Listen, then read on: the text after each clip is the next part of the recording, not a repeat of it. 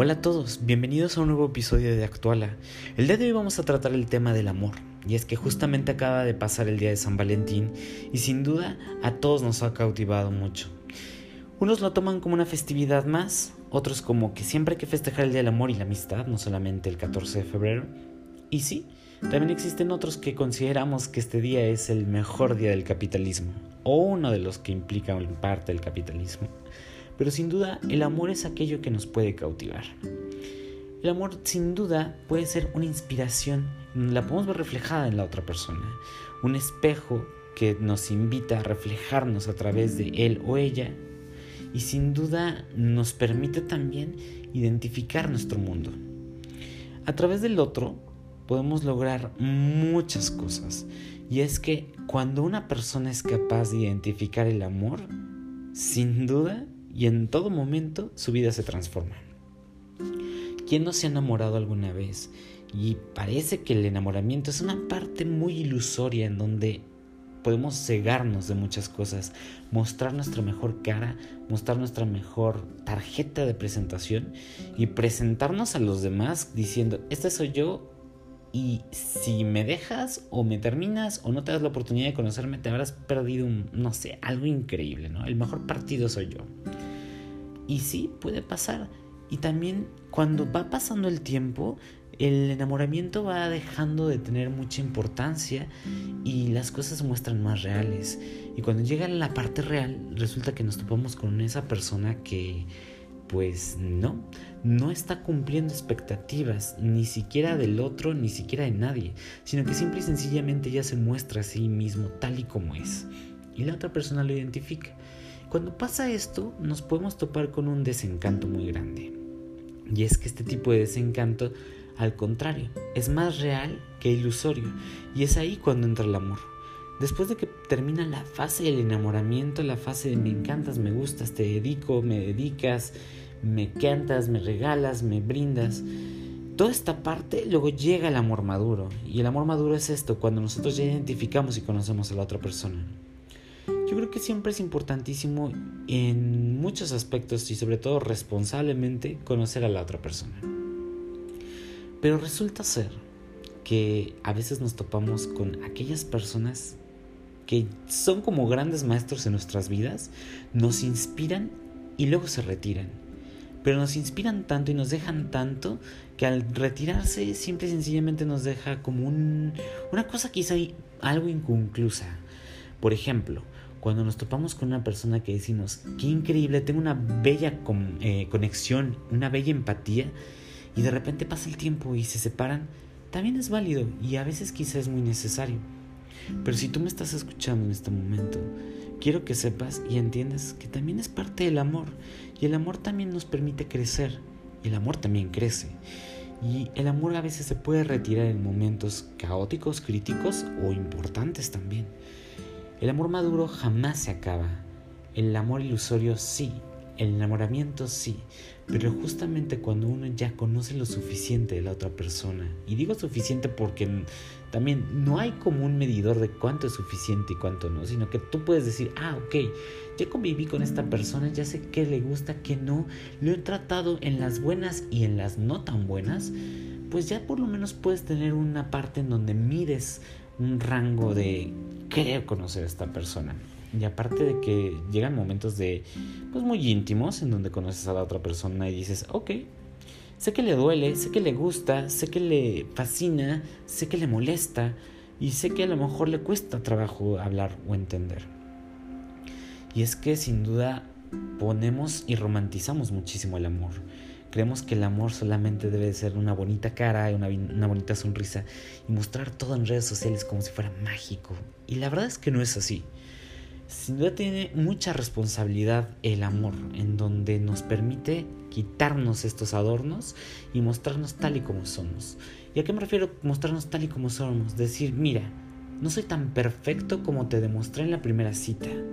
No soy tan, no lo sé, tan romántico, tan serio a lo mejor no soy tan divertido, a lo mejor no soy tan callado o a lo mejor no lo sé, un montón de opciones.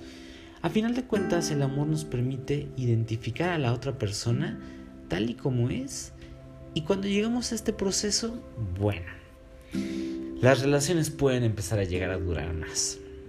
Y es que la etapa del enamoramiento tiene un proceso que implica calma, aunque hay otros que lo aceleran demasiado, donde se pueden prometer, jurar, crear, no sé, compartir.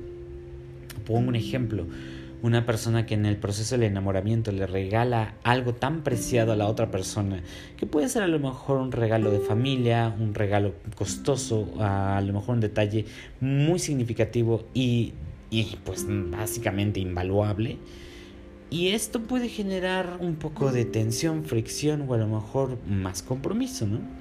Pero sí hay que tener en cuenta que el tiempo es súper indispensable para poder entender los procesos que las personas pasan.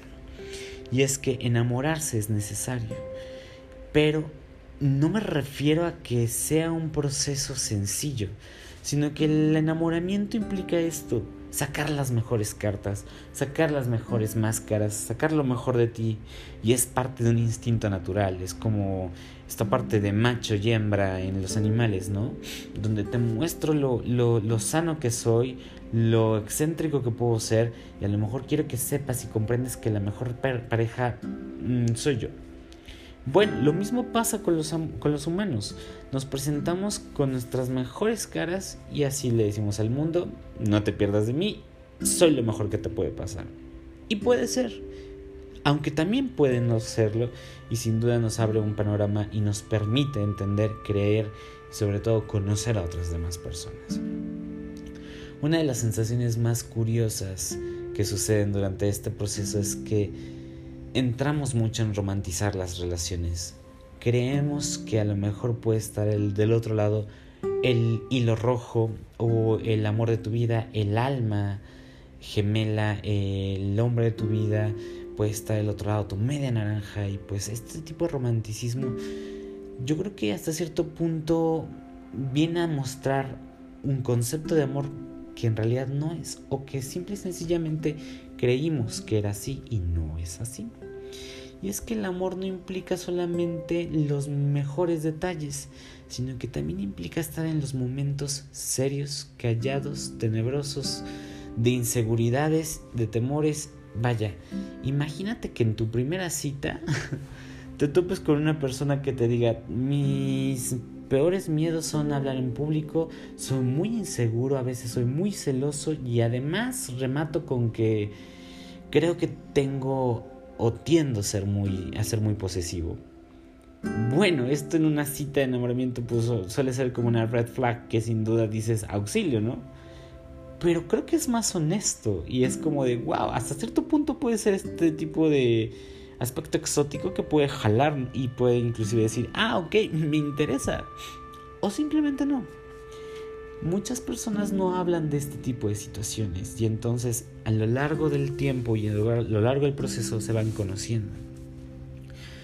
Pasa algo muy curioso, que si en el enamoramiento conoces a la otra persona y resulta que poco a poco va bajando las máscaras de felicidad, las máscaras de perfección, y estás en esta etapa del enamoramiento, vienen golpes fuertes porque es como ciertas cosas que le llamamos la cruda realidad y que decimos, híjole, si te hubiera conocido un poco más, hubiera hecho esto, hubiera hecho lo otro y, suele pasar, ¿no?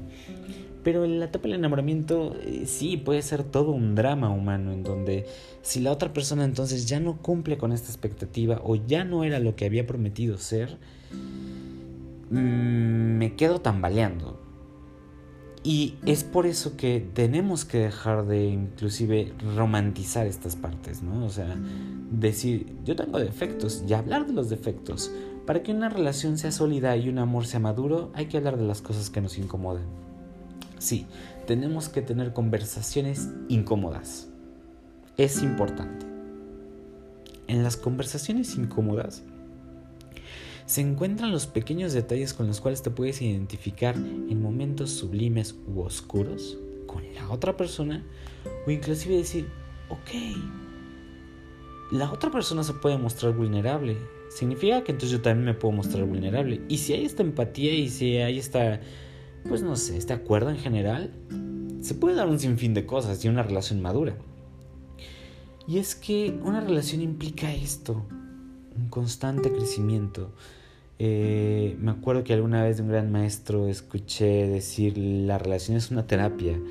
Es una terapia constante, no nada más de un día, sino vas a terapia todo el tiempo que estás con tu pareja, entendiendo lo que sí, lo que no, lo que podría ser y lo que tendríamos que quizás evitar. Y sí, una relación implica acuerdos, acuerdos en donde si vas a estar en pareja y van a ser un equipo, van a haber acuerdos. Y estos acuerdos hay que respetarlos con mucha precaución, mucho cariño, mucho respeto, mucho... Vaya, hay que ser leales a estos acuerdos porque sin duda es lo que nos permite relacionarnos como seres humanos. Seres que somos pensantes, seres que somos también racionales y que tenemos que entender que si hay algo que no le gusta a mi otra pareja, no lo voy a estar provocando. O que si yo tengo algo que a lo mejor, no sé, me genera mucha incomodidad y que hace el otro, lo comunico y se llega a un acuerdo en común. Entonces, es a partir de ahí donde el amor maduro va creciendo. Y si el amor maduro va creciendo, entonces la relación puede ser sólida y duradera. Una de las, de las características importantes para saber si el amor ya está pasando por un proceso maduro es el simple hecho de que se pueden sentar las dos, o las tres, o las cuatro, depende si es una monogamia o poligamia, ya de por sí es complicado dos. Eh, cuando ya se pueden sentar a platicar, cuando se pueden sentar a tener un diálogo. Los diálogos nos permiten tener entendimiento. ¿Qué me quiere comunicar la otra persona que espera, quiere o desea que yo entienda?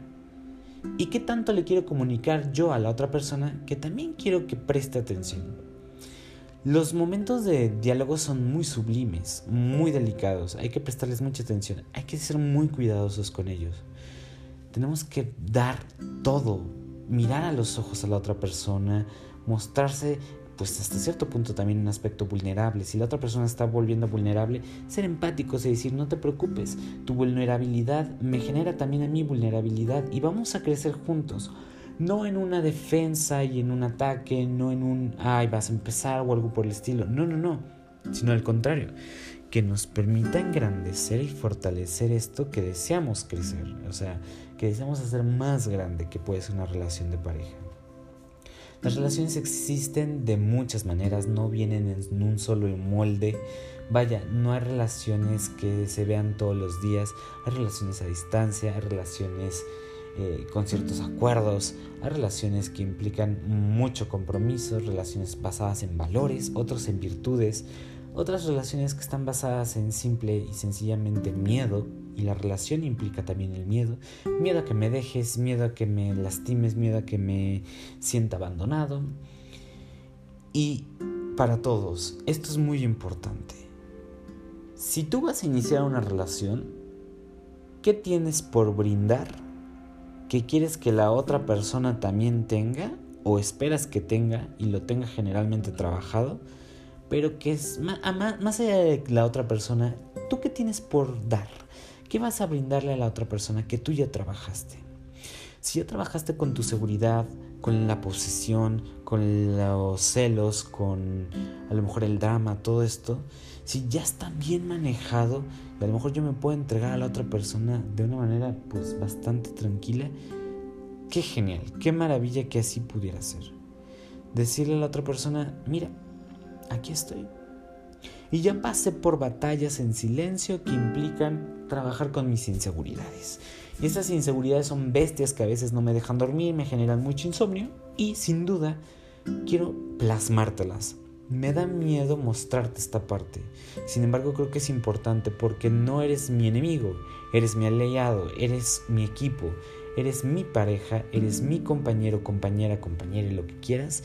Y sin duda en esta situación necesitamos generar un equipo sólido. Y sí, es así donde se va trabajando. Y aunque parezca cursi, aunque en realidad no lo es, es cosa seria e implica toda una maestría y doctorado en amor, el amor propio. El amor propio es indispensable. No sentirte carente para no presentarte en una relación y tu vínculo, tu vínculo sea carente. No sino presentarte en un momento estable o abundante y decir, ok, tengo lo suficiente para dar, para entregar, me brindo a la otra persona.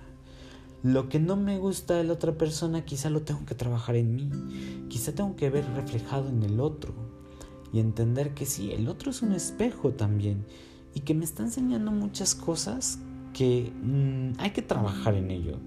Y esto implica el relacionarse, el brindar un sentido común y el decir, sabes, quiero, quiero esto, me interesa esto. Pero sin duda es un trabajo y una batalla constante y a veces en silencio con uno mismo. Nos puede generar insomnios, nos, puede generar llantos, nos puede generar momentos donde decimos, me duele, me duele aceptar que soy celoso, me duele aceptar que soy posesivo, me duele aceptar que tengo miedo al abandono pero lo estoy trabajando todos los días para que cuando me tope con una persona o si ya estoy dentro de una relación, no sea una piedra que pueda inclusive invalidar un proceso más adelante a un amor más maduro todavía, sino que al contrario, se convierta en un pedacito de piedra que en algún momento se va a pulir y va a brillar como un diamante. Y entonces hacemos del veneno medicina y nos permitimos trabajar con valores, trabajar con nuestras virtudes y mostrarnos tal y como somos. Entonces, si nos llevamos bien, si sabemos estar con nosotros mismos, si inclusive nos sabemos escuchar, nos sabemos comunicar, y repito, esto es muy importante, si nos sabemos comunicar con nosotros mismos, va a ser muchísimo más sencillo que le digamos al otro nuestras emociones. Las emociones son para eso, para sentirse. ¿Estás enojado? Muéstrate enojado. Controla tu enojo. ¿Estás alegre? Muéstrate alegre, controla tu alegría. No permitas caer en excesos en donde vengan euforias muy elevadas y muy bajas de estoy muy mal y entonces no me presto el diálogo o estoy muy feliz pero ignoro ciertas cosas. No. Y yo creo que una de las cosas más importantes es trabajen en equipo. Si tú eres capaz de trabajar en equipo, sin duda tu relación va a ir a un terreno muy sólido a un terreno muy válido y a un terreno capaz de crear monumentos, reinos e imperios mágicos entre uno, dos, tres o varias personas. El amor es esto. El amor no implica ser solo una emoción y un sentimiento. No, el amor no es eso. El amor es un estado sublime del ser, en donde sin duda está ahí la fuente inagotable que da sin esperar algo a cambio da de manera inagotable. ¿Qué tengo por dar? Te doy lo que soy. ¿Qué, tengo por recibir? Recibir lo que eres. ¿Me permito estar? Estoy. ¿Me permito aprender? Aprendo. ¿Y me permito entender? Entiendo. Pero no en la otra persona nada más. Antes de comprender a la otra persona necesitamos entendernos. Y antes de ver, escuchar, sentir o inclusive experimentar en la otra persona, también tengo que experimentar en mí mismo. El mejor maestro está ahí. Eres tú. Y como decía este otro gran maestro, la terapia más grande es la de una relación de pareja. Vas y te relacionas. Es precioso en todo momento poder tener este vínculo en donde Inclusive haces el amor sin tener relaciones sexuales, sino que ya tienes una conexión tan espiritual y sublime con la otra persona que puedes estar escuchando música, viendo las estrellas sin decir nada. Y ahí se tiene una conexión de, de lo que implica ser el amor espiritualmente y no sexualmente. El decir, wow, estamos tan unidos en este momento que no nos estamos tocando, no estamos hablando, pero estamos dentro de una burbuja que genera muchísima conexión. Y pasa, yo me he topado con personas así sin duda es mágico, es muy, muy, muy, muy mágico. El decir, yo siempre voy a estar ahí para ti. Y que la otra persona diga, yo siempre voy a estar ahí para ti. Y que así sea. Eso sin duda te permite crecer y entender. Y si en algún momento dos amores dos personas, dos seres se alejaron por un tiempo, no dudes. Y puede ser también que puede generarse una bonita comunicación, un bonito vínculo en un futuro. Y si no es así, permítete aprender y conocer, crecer y entender que las peores tormentas fueron los mejores maestros que solamente te dejaron a ti y te regresaron a ti. La gente se puede ir, pero jamás te abandones. La gente puede amar, pero pocos pueden amarse a sí mismos. El amor es bello y sublime. ¿Por qué no empezar a trabajar con ello? Nos vemos en el siguiente episodio. Mi nombre es Franco y sin duda un gran placer tenerte aquí del otro lado.